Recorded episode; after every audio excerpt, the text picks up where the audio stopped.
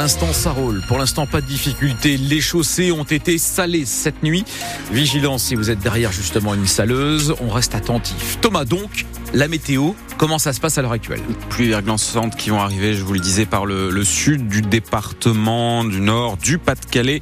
Euh, L'Avenois, a priori, sera le, premier touché, donc ça va arriver là en cours de matinée. Et puis ensuite, ça va monter petit à petit. Jusqu'au littoral, normalement, devrait être préservé euh, de la neige. Pour ce qui est des températures, déjà très froides, moins 2 degrés dans la métropole lilloise, moins 3 degrés à Maubeuge. Nous avons moins 2 degrés à Hasbrook et moins 1 degré, c'est pour la minimale et c'est à Dunkerque. Et donc Thomas, sans surprise, avec cette vigilance orange, neige et verglas, c'est tout un dispositif qui est activé dans le nord et dans le Pas-de-Calais. Oui, au niveau des préfectures, de la région ou encore de la SNCF, des mesures préventives ont été prises dès hier pour éviter les perturbations sur les routes. Ce dispositif, on le détaille avec vous, Sophie Morland, cela commence avec les établissements scolaires. Collèges et lycées doivent assurer un service minimum aujourd'hui, mais beaucoup ont préféré passer au cours à distance, car la consigne des autorités préfectorales est très claire. Il faut éviter, dans la mesure du possible, de se déplacer.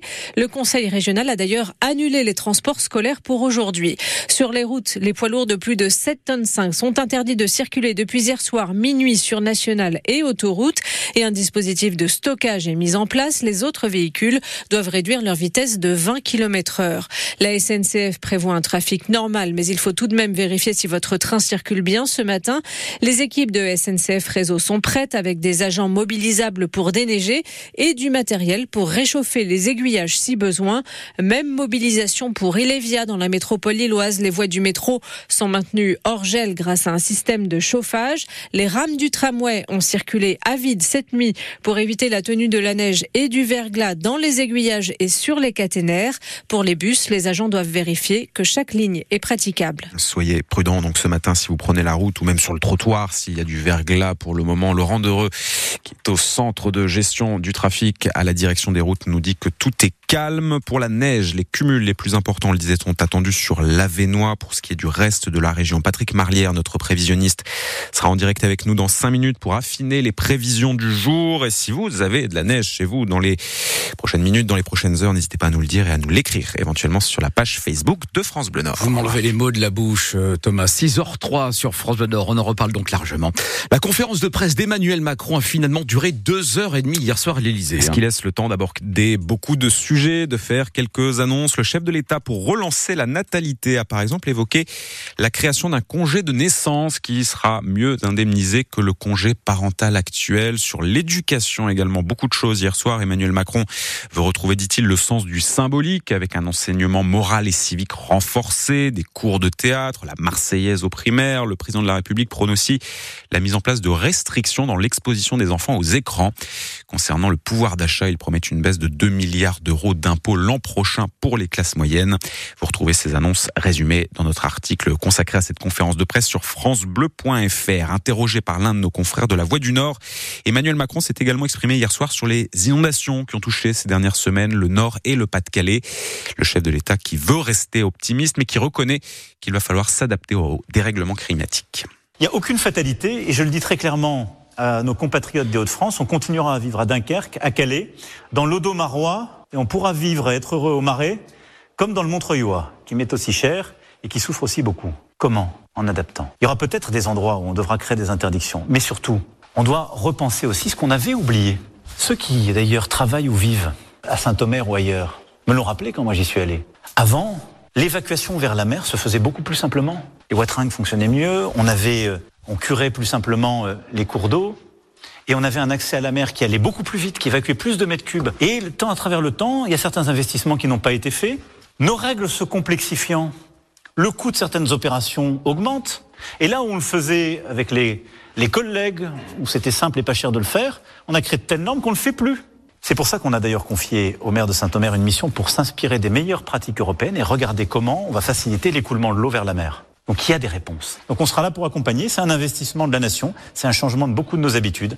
Mais on sera là. Et je veux avoir une approche optimiste. Depuis le début de la semaine, des travaux ont été engagés pour réparer des digues ou encore pour nettoyer les cours d'eau qui ont débordé euh, depuis le mois de novembre dans le Pas-de-Calais. Le Premier ministre Gabriel Attal fera un nouveau déplacement dans le département à la fin du mois pour tirer un premier bilan de ces travaux.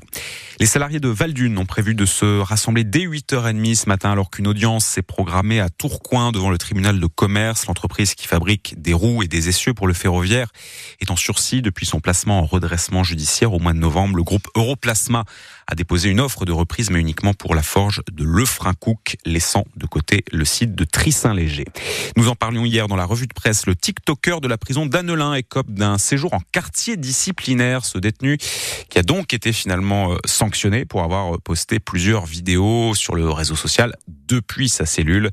Le syndicat pénitentiaire des surveillants s'était insurgé de la situation, réclamant une fouille de grande ampleur. Dans l'Audomarois, la piscine de Longness a été fermée hier. Une employée a fait un malaise en raison d'une importante odeur de chlore.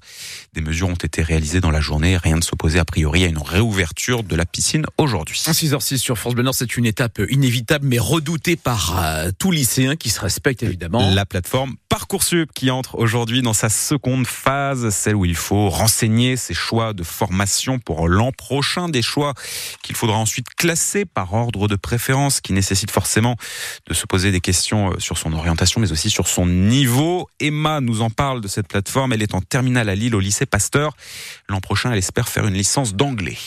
C'est un peu un thème euh, un peu flou pour nous parce que enfin on est encore très très jeune et faire ce choix aussitôt c'est un peu euh, brusque pour les élèves. Il y a beaucoup de gens qui veulent faire certaines choses et euh, ils ont trop peur de s'inscrire dans cette université parce que vu leurs notes et leur confiance en eux, je crois qu'ils sont incapables de faire ce choix maintenant. Ils se découragent super facilement en voyant les, les pourcentages. Par exemple, j'ai une amie qui veut faire plus dans le scientifique, etc.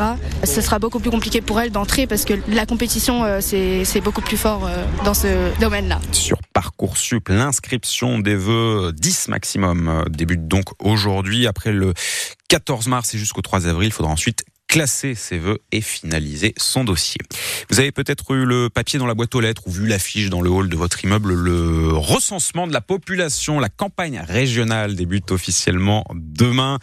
Celui qui supervise cette campagne à l'INSEE dans les Hauts-de-France nous expliquera à quoi elle sert, à quoi sert le recensement? Ce sera dans le Vous savez quoi tout à l'heure à 6h15. En handball, l'équipe de France s'est qualifiée pour le tour principal des championnats d'Europe, l'Euro de handball. Les Bleus, après avoir fait match nul contre la Suisse, ont battu l'Allemagne hier soir 33 à 30. Et puis Adrien Van Beveren sur le podium du Dakar alors que se court aujourd'hui la dixième étape du rallye en Arabie Saoudite. Le pilote nordiste et sa moto ont remporté l'étape d'hier. Van Beveren qui est donc désormais au classement général à 11 minutes du leader, l'américain Bricky Brabeck.